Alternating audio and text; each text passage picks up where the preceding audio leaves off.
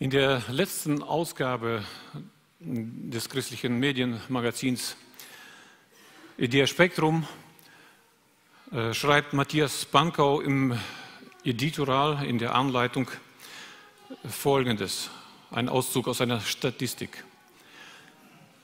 Nur knapp jeder vierte Deutsche ist der Meinung, dass die Gesellschaft davon profitiert, dass es die Kirche gibt. Das sind 24 Prozent der Deutschen. Fast jeder Zweite, das, ist, das sind 46 äh, Prozent, ist sogar gegenteiliger Meinung. Diese Art Umfragen dürfen wir entspannt sehen und müssen äh, sie uns nicht zu Herzen nehmen. Aber die Frage, nach unserer Nützlichkeit als Gemeinde für diese Welt ist eine sehr wohl berechtigte Frage, die wir uns stellen müssen. Christus sagt dazu in Matthäus 5, Verse 13 und 14, ihr seid das Salz der Erde. Wenn nun das Salz nicht mehr salzt, womit soll man es salzen? Es ist zu nichts mehr Nütze, als dass man es wegschüttet und lässt es von den Leuten zertreten. Ihr seid das Licht der Welt.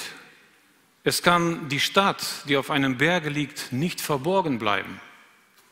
Salz und Licht sind absolut notwendige Komponenten für diese Welt.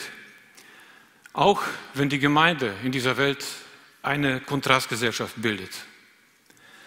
In 1 Timotheus 3,15 wird die Gemeinde das Haus Gottes genannt, die Gemeinde des, äh, des lebendigen Gottes, ein Pfeiler und eine Grundfeste der Wahrheit. Das sind keine Schmeichelworte. Das ist die Berufung und die Bestimmung der Gemeinde. Sie ist sehr wohl relevant für diese Welt. Nun, was macht die Gemeinde so nützlich für diese Welt? Was macht die Gemeinde zu diesem besonderen Ort? Die Antwort ist ganz einfach. Es ist Jesus Christus. Jesus sagt in Matthäus 16, 18, ich will meine Gemeinde bauen und die Pforte der Hölle sollen sie nicht überwältigen.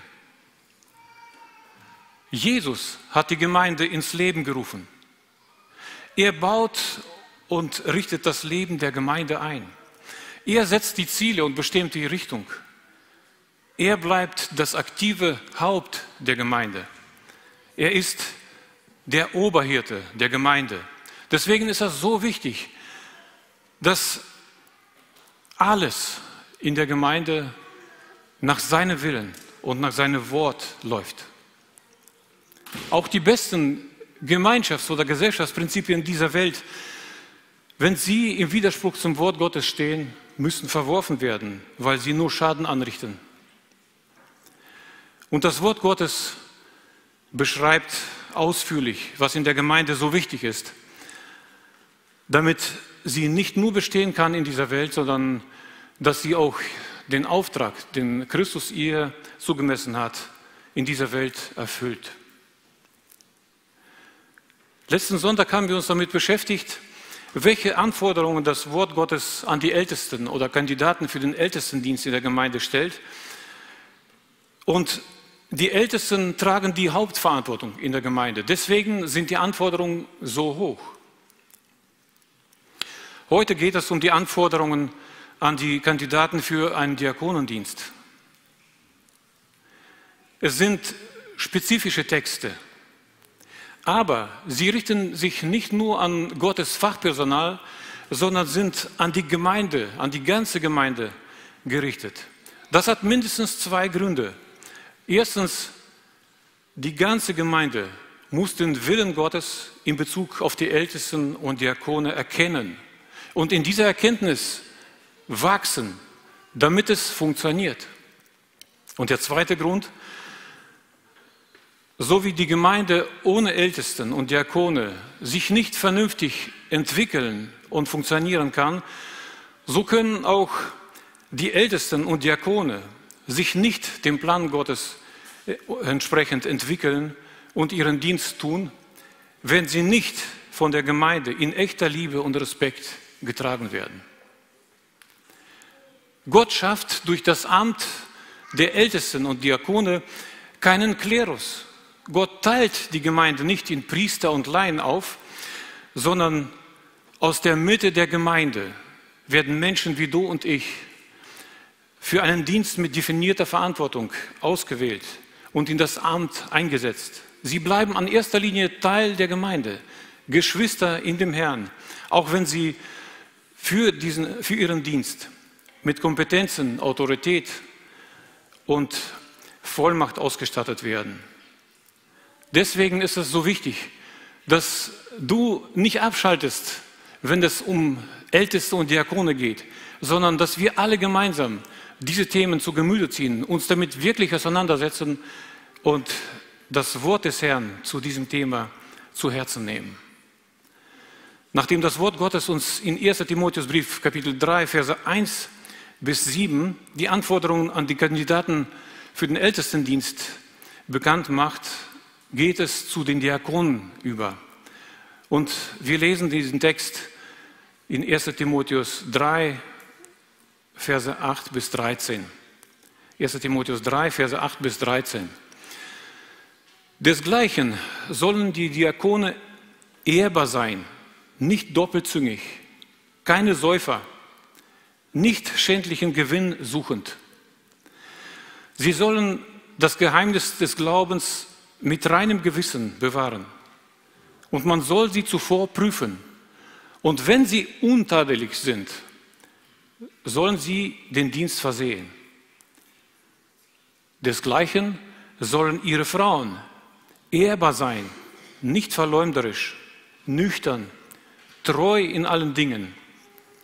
Die Diakone sollen ein jeder der Mann einer einzigen Frau sein und ihren Kindern und ihrem eigenen Haus gut vorstehen. Welche aber ihren Dienst gut versehen, die erwerben sich selbst ein gutes Ansehen und große Zuversicht im Glauben an Christus Jesus. Das sind die Anforderungen an Kandidaten für den Dienst eines Diakons. Und bevor wir darauf eingehen, finde ich gut, wenn wir uns die Geschichte ansehen, wie es zum ersten Mal dazu kam, dass Diakone in der Gemeinde eingesetzt wurden.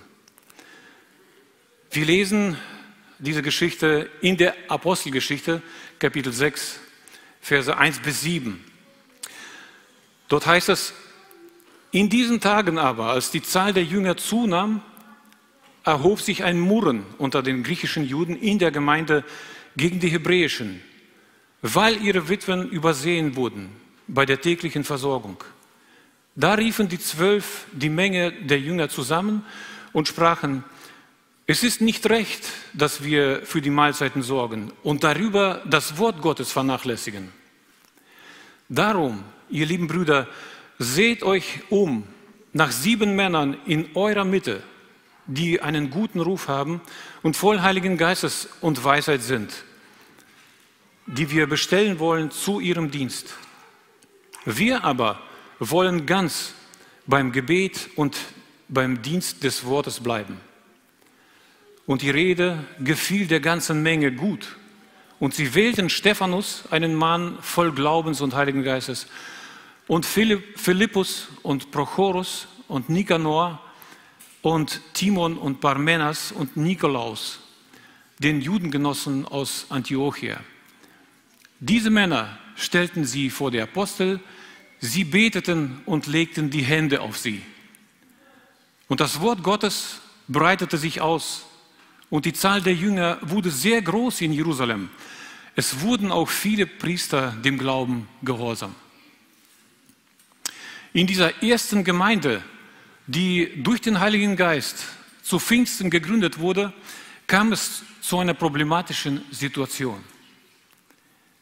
Die Witwen der Juden wurden bei der täglichen Versorgung übersehen. Aus welchen Gründen auch immer. Ich nehme an, dass es durch die Größe, die so schnell gekommen ist, zu irgendeinem Missverständnis gekommen ist und dass sie übersehen wurden. Fakt ist, dass es einen Missstand gab Und es gab echte Unzufriedenheit damit. Und das ist beides verständlich und nachvollziehbar. Aber es kommt zu einer nicht konstruktiven Reaktion darauf. Muren macht sich breit. Und Muren heißt in verschiedenen Erklärungen protestierende Laute ausstoßen, in Klammern auch Wörter, oder auch sich bedrohlich hören lassen. Das sind alles andere als, das ist alles andere als eine klare Kommunikation, die zu einer Lösung beitragen könnte. Aber die zwölf, die hier, wie die Aposteln hier genannt werden, sie reagieren unverzüglich und weise. Sie rufen die ganze Gemeinde zusammen und in aller Offenheit bringen sie das Problem zur Sprache. Das, was die Unzufriedenen nicht geschafft haben, wird von den Aposteln sachlich und weise erklärt. Und durch den Geist Gottes geleitet, machen sie einen konstruktiven Vorschlag. Dieser Vorschlag gefällt der ganzen Gemeinde. Und gemeinsam wird ein Problem gelöst. Nein, es wurden mindestens zwei Probleme gelöst mit diesem Schritt, bei diesem Ereignis. Erstens, jetzt kümmert sich ein kompetentes Team schwerpunktmäßig um die Versorgung bedürftiger Geschwister. Und zweitens, die Apostel werden entlastet und haben endlich Zeit und mehr Möglichkeiten, ihrer eigentlichen Berufung nachzugehen und sich der Aufgabe zu widmen.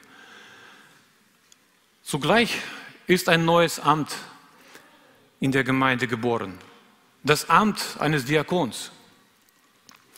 Das ist ein Amt der Barmherzigkeit. Menschen, die in Not geraten sind, werden nicht allein gelassen. Diakone schauen hin und gehen hin und schaffen Abhilfe, ermutigen und versorgen. Nachhaltig, ohne jemanden zu vergessen, treu. Das Wort Diakon heißt übersetzt Diener. Und auch wenn das Amt und die Bezeichnung neu waren, war der Dienst an den Bedürftigen schon immer ein wichtiges Anliegen Gottes. Das Alte Testament beinhaltet ganz viele äh, Aussagen, sehr viele Anweisungen dazu. Und im Neuen Testament sagt Jesus selber, denn auch der Menschensohn ist nicht gekommen, dass er sich dienen lasse, sondern dass er diene und sein Leben gebe als Lösegeld für viele. Markus Kapitel 10, Vers 45. Dienen war Jesu Lebensprogramm. Das neue Amt des Diakons verkörpert ein besonderes Anliegen Gottes, indem es Bedürftigen in der Gemeinde in praktischer Weise hilft und beisteht. Und Bedürftige gab es zu der Zeit wohl auch sehr viele. Nicht nur durch die wirtschaftliche Lage, sondern auch dadurch, dass sich jemand an Christus gewandt hat, verlor er oft die Unterstützung durch den Staat, durch die staatlichen Einrichtungen oder auch die Unterstützung der Verwandtschaft. Sie wurden verstoßen. Die gute Versorgung der Bedürftigen in der Gemeinde aber war ein gutes Zeugnis für die Umgebung. Die Ältesten hatten aber auch wieder Zeit für ihre eigentliche Aufgabe und das hatte großen Segen zur Folge. Aber nicht jeder konnte Diakon werden. Durch den Dienst der Diakone begegnen sie oft den Geschwistern in ihren Schwachheiten und in besonderer Verletzlichkeit. Und dort ist viel Weisheit und Vertrauenswürdigkeit notwendig. Durch die ständigen Dienste in der Gemeinde ist es wichtig, dass Diakone belastbar sind. Das ist der Grund dafür, dass jemand, der für das Diakonamt ausgewählt wird, in konkreten Prüfkriterien hineingenommen wird, die er erfüllen muss und erst dann in den Dienst eingesetzt. Und die Prüfkriterien für die Kandidaten der Diakone, das sind keine Anforderungen, die nicht auch für dich und für mich, für alle normalen Mitglieder der Gemeinde gelten, sondern hier geht es darum, dass Christen, die sich für einen diakonischen Dienst zur Verfügung stellen, dass der Grad der Erfüllung dieser Kriterien bei ihnen überprüfbar und hoch ist. Und die Kriteriumliste beginnt mit dem 1. Timotheus Kapitel 3, Verse 8 bis 13, die wir schon gelesen haben. Der Vers 8, desgleichen sollen auch die Diakone ehrbar sein, nicht doppelzüngig, keine, keine Säufer und nicht schändlichem Gewinn suchen. Hier geht es um die Frage der Lebensführung. Ehrbar zu sein bedeutet ja gut angesehen, ehrenwert, unserer Hochachtung wert und Respekt verdienend. In unserem Ehegelöbnis versprechen wir ja einander als Ehepartner, einander zu lieben und zu ehren, in guten und in schlechten Zeiten. Dasselbe ist wichtig auch für ein gutes Zusammenleben in der Gemeinde. Es ist wirklich wichtig, dass wir einander lieben und ehren. Aber das ist die eine Seite der Ehrenfrage. Die andere Seite, die mindestens genauso wichtig ist, ist die Frage nach der wirklich ehrenswerten Lebensführung von dir und mir. Führen wir unser Leben so, dass es ehrenwert ist? Es fängt mit dem Charakter an, geht über das Verhalten in sämtlichen Lebensbereichen und Situationen bis hin zu den Ergebnissen, die wir durch unser Leben erzielen. Sowas fällt keinem so einfach in den Schoß, sondern das ist das Ergebnis disziplinierter Arbeit und einer bewussten Lebensübergabe an Christus, jeden Tag neu. Als nächstes werden uns drei negative Dinge genannt, die einen Mann seine Ehrwürdigkeit untergraben können. Er soll also nicht doppelzüngig sein, kein Säufer, nicht schändlichem Gewinn suchend. Diakone müssen Männer von eindeutigen Worten sein. Und was sie sagen, muss auch morgen und auch in anderen Situationen und anderen Menschen, mit anderen Menschen gültig sein. Das Sprichwort, ein Mann ist nicht besser als sein Wort, meint nicht die vielen schönen Reden, die wir halten können, sondern den Gehalt der Worte des Mannes und die Übereinstimmung dieser Worte mit seinen Taten. Und was untergräbt die Ehrbarkeit eines Mannes und Wahrhaftigkeit eines Mannes noch effektiver als ein paar Promille und ein paar Mal mehr oder der Drang zum schnellen Reichtum. Das sind alles Dinge, die großen Schaden anrichten können. Im privaten Bereich und wenn so ein Mensch in die öffentlichen Einrichtungen kommt, genauso auch öffentlich. Wenn diese Dinge zum Lebensbild eines Mannes gehören, kann er kein Diakon sein. Hier ist kein perfekter Mensch gefragt, das wäre ein Missverständnis, sondern hier ist ein Mensch gefragt, der sich konsequent dem Anspruch Gottes an sein Reden und Leben stellt. Ein Kandidat für Diakon muss nicht päpstlicher als der Papst sein, aber er muss christlich sein. Er muss Christus darstellen, weil er sich Christus hingibt. In der Gemeinde werden beide Verhaltensweisen meistens nicht übersehen, bleiben nicht verborgen. Im nächsten Kriterium geht es um ein funktionierendes Glaubensleben. In Vers 9 lesen wir, Sie sollen das Geheimnis des Glaubens mit reinem Gewissen bewahren. Der Glaube beginnt und verläuft zutiefst in unserem Herzen, wo kein anderer Mensch außer uns Einblicke haben kann. Und es ist möglich, dass nach außen in alles gut läuft, aber im Herzen schon jahrelang keine echte Liebe und Gemeinschaft und keine Beziehung mit Christus ist. Wer Christus dienen will, muss in einer echten, liebevollen und funktionierenden Beziehung mit ihm leben. Sonst wird sein Dienst keinen ewigen Wert haben und wird auch keine Frucht bringen und nichts Geistliches auslösen. Jesus sagt im Johannesevangelium Kapitel 15, Vers 4, bleibt in mir und ich in euch. Wie die Rebe keine Frucht bringen kann aus sich selbst, wenn sie nicht am Weinstock bleibt, so auch ihr nicht, wenn ihr nicht in mir bleibt. Die, der eigentliche Grund für einen fruchtbaren Dienst ist das Bleiben in Christus. Jeder von uns hat mal schwache Zeiten im Glaubensleben. Aber einer, der den Dienst des Diakons in der Gemeinde tun soll, darf nicht jahrelang in ungeordnetem Verhältnis zu Gott, zu Christus laufen. Eine gut funktionierende Beziehung mit Gott bleibt ein unergründliches Geheimnis. Bei all den guten Gedanken und Zeugnissen darüber bleibt es unbegreiflich, dass der ewige und heilige Gott in unserem Herzen durch seinen Geist Wohnung nimmt. Dieses Geheimnis muss der angehende Diakon mit reinem Gewissen bezeugen und bewahren. Wie kann man sowas überprüfen? Nun, nichts geht über vertraute und ehrliche Gespräche. Nur ehrliche Gespräche helfen.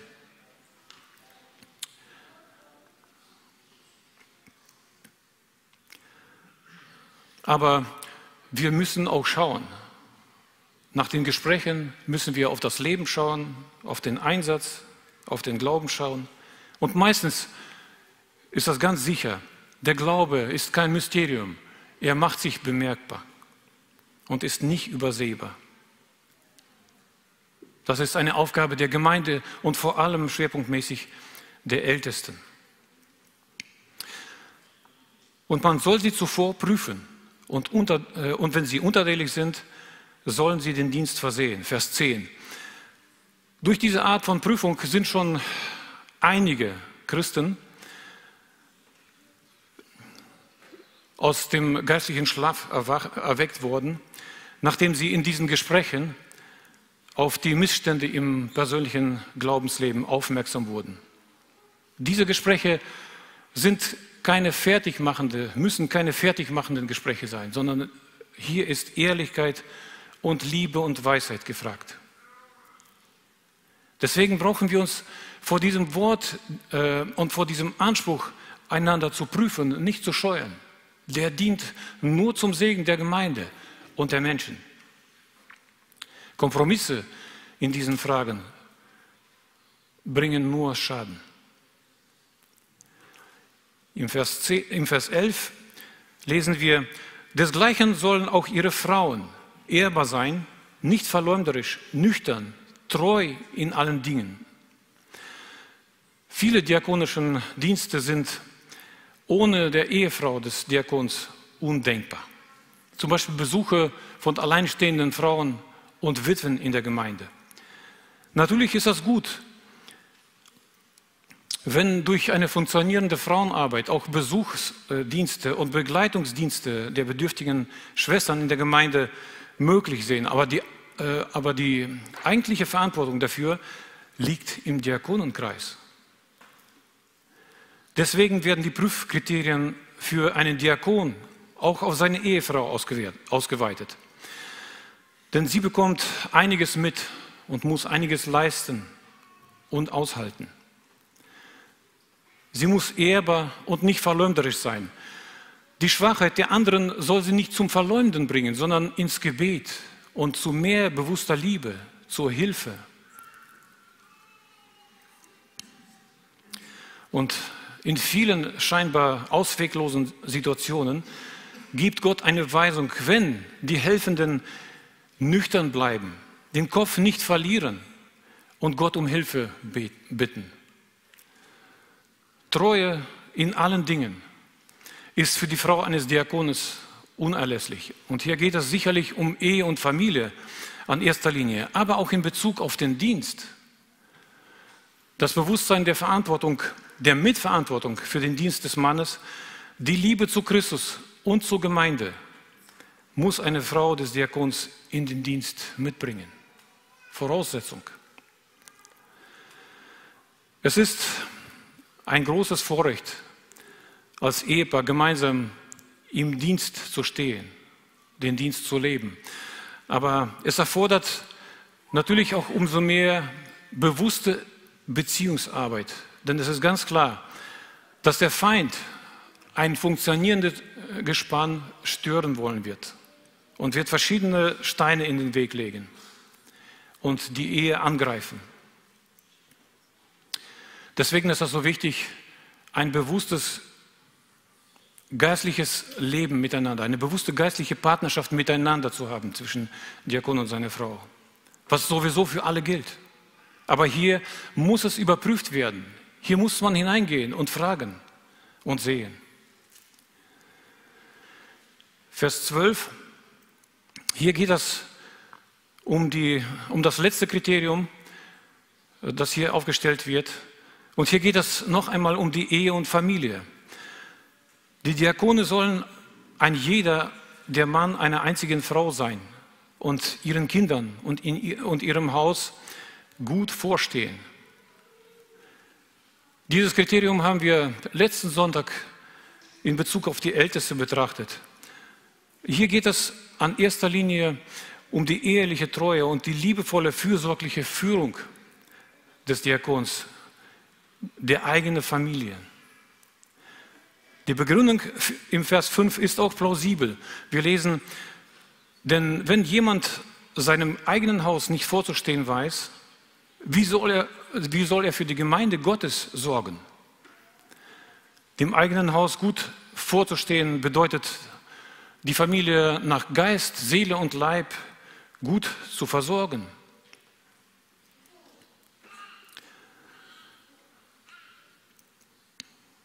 Auch wenn wir heute als Gemeinde, Gott sei Dank, nicht so darauf angewiesen sind, dass wir Leute wirtschaftlich versorgen, wissen wir nicht, was morgen kommt. Viele von uns können sich an die Zeit erinnern, als die Sowjetunion zusammengebrochen ist und die äh, sämtlichen Strukturen im Staat brach lagen. Dann mussten die Gemeinden die Bedürftigen versorgen, besonders die älteren und Krankengeschwister.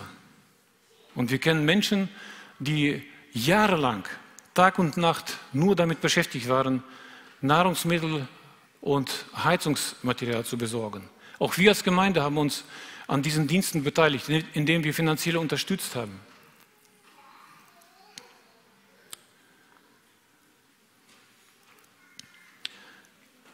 Ein Mann, der seine Familie geistlich, seelisch und materiell gut führt, ist ein guter Kandidat für den Diakonendienst der Gemeinde. Und der Vers 13 zieht einen Fazit unter einem guten Dienst eines Diakons. Vers 13, welche aber ihren Dienst gut versehen, die erwerben sich selbst ein gutes Ansehen und gute Zuversicht im Glauben an Jesus Christus. Menschen, die treu für die Bedürftigen in der Gemeinde sorgen, bekommen mit der Zeit viel Vertrauen entgegengebracht.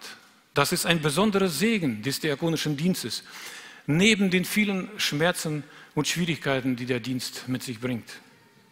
Und manchmal sind das ganz praktische Kleinigkeiten, in denen wir einander helfen, die aber in unseren Geschwistern und in uns eine große Zuversicht an den Glauben in Jesus Christus auslösen.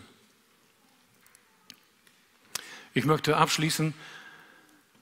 In der Apostelgeschichte 6 wurde auf wunderbare Art und Weise gezeigt, wie wichtig ein gutes Diakonat in der Gemeinde für das Zeugnis dieser Ortsgemeinde in der Umgebung ist.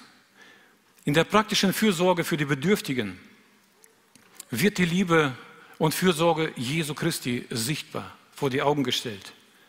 Das ist der Schlüssel zum Herzen vieler Menschen, die wir aus dieser Welt zu Christus führen wollen. Deswegen braucht die Ortsgemeinde auf jeden Fall ein gutes Diakonenteam.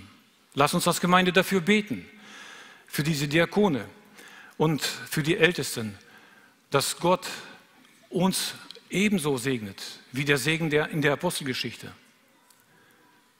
Jesus sagt im Matthäus-Evangelium, Kapitel 5, Vers 16, so lasst euer Licht leuchten vor den Leuten, damit sie eure guten Werke sehen und euren Vater im Himmel preisen.